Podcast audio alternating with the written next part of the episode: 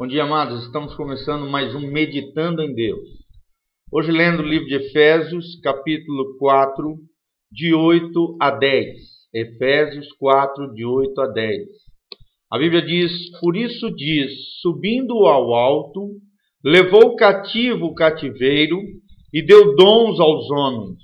Ora, isto, ele subiu que é senão que também antes tinha descido às partes mais baixas da terra?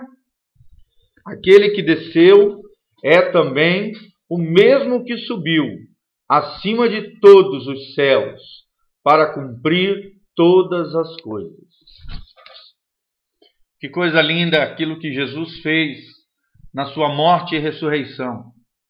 A Bíblia diz que quando Jesus morreu na cruz, ele desceu ao inferno.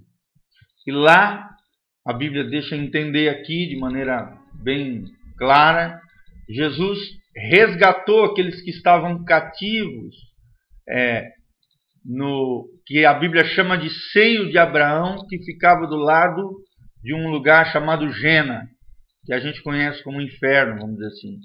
Ficava muito próximo o seio de Abraão do Gena, provavelmente lado a lado, só havia um abismo entre eles.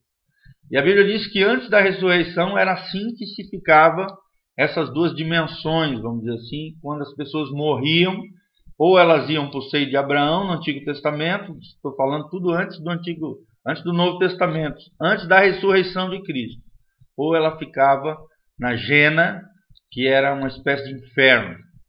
E quando Jesus ressuscitou dentre os mortos, a Bíblia diz que Jesus desceu a, esta, a esse inferno e, de frente para o seio de Abraão, pregou aos cativos que ali estavam e levou cativo o cativeiro, ou seja, ele arrancou aqueles que estavam ali no seio de Abraão e os conduziu ao paraíso, ao lugar eterno, ao lar celestial onde Cristo hoje está.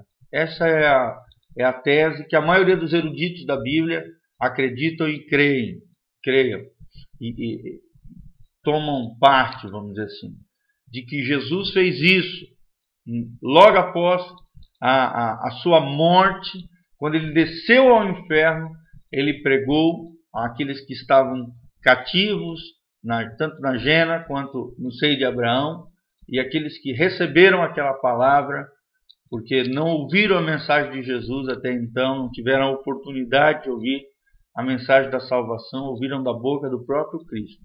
E ao ressuscitar dentre os mortos, Jesus transportou esses cativos ao céu. Olha que coisa tremenda, como é, o coração de Deus é um coração misericordioso, tremendo e poderoso. Tudo isso é uma suposição bíblica que nós estamos falando em cima daquilo que aqui está descrito em Efésios em outros trechos da Bíblia. Também a Bíblia diz que Jesus deu dons aos homens, ou seja, Deus tem nos dado dons, capacitações, tanto dons naturais como dons espirituais. Dons naturais são aquelas habilidades que nós mesmos ou já nascemos com ou nós é, é, vamos adquirindo ao longo da nossa vida. E os dons espirituais são os dons que mexem com as coisas do espírito, com o mundo espiritual, e que glorificam o nome de Deus e abençoam a igreja do Senhor. Deus ha dado dons aos homens, tanto naturais quanto espirituais. E você, o que você tem feito com o dom que Deus tem te dado, querido? Será que você tem sido fiel ao dom que Deus tem derramado sobre a tua vida? Sabe, amados, precisamos ser fiéis, que aqueles que receberam talentos e foram fiéis dentro dos seus talentos, Deus os concedeu ainda mais glória, talentos e habilidades. Por isso, seja fiel ao seu dom, ao seu talento, é o que Jesus espera de você. A Bíblia diz que Jesus morreu e desceu lá no inferno. Tudo isso, querido, por amor a você.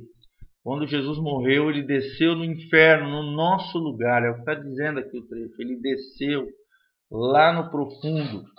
Ele desceu no lugar onde era para você ficar.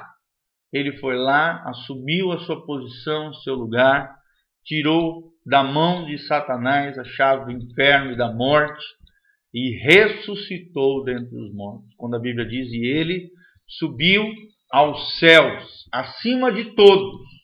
Ele subiu ao mais alto lugar e foi entronizado, e hoje está sentado à direita de Deus Pai, acima de todos. A Bíblia diz em Filipenses que Deus o deu, deu um nome a ele acima de todo nome, da qual todo joelho se dobre, toda língua confesse que Jesus Cristo é o Senhor e Salvador de tudo e de todos.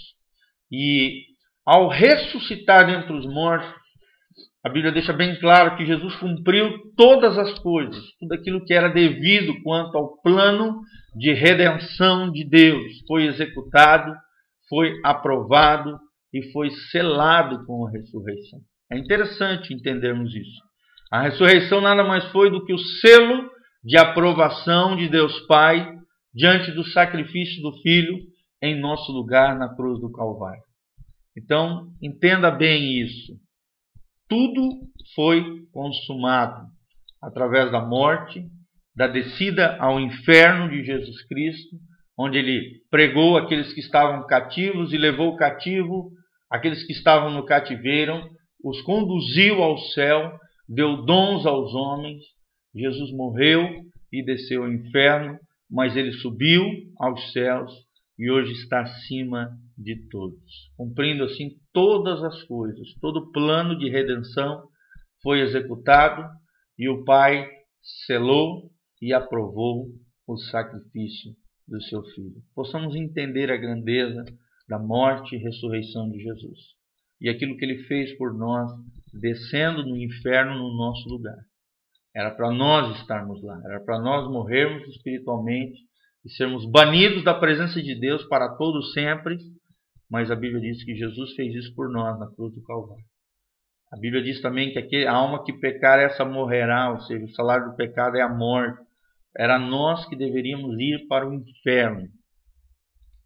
Mas Jesus desceu ao inferno, no nosso lugar, comprovando seu amor, e de lá ele arrancou a porta, as chaves da porta do inferno, e também as chaves do inferno, e, e tomou de Satanás o poder que ele tinha sobre a morte também.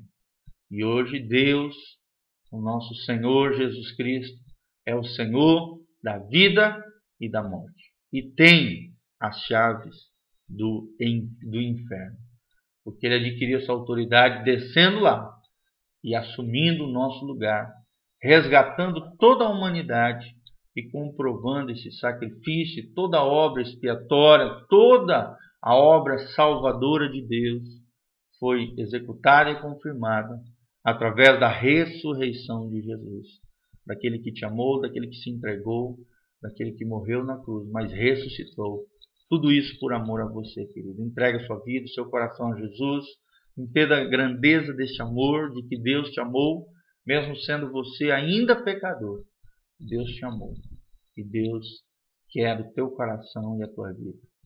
Que nós possamos entender. A minha oração é essa: que nós possamos entender a grandeza deste amor.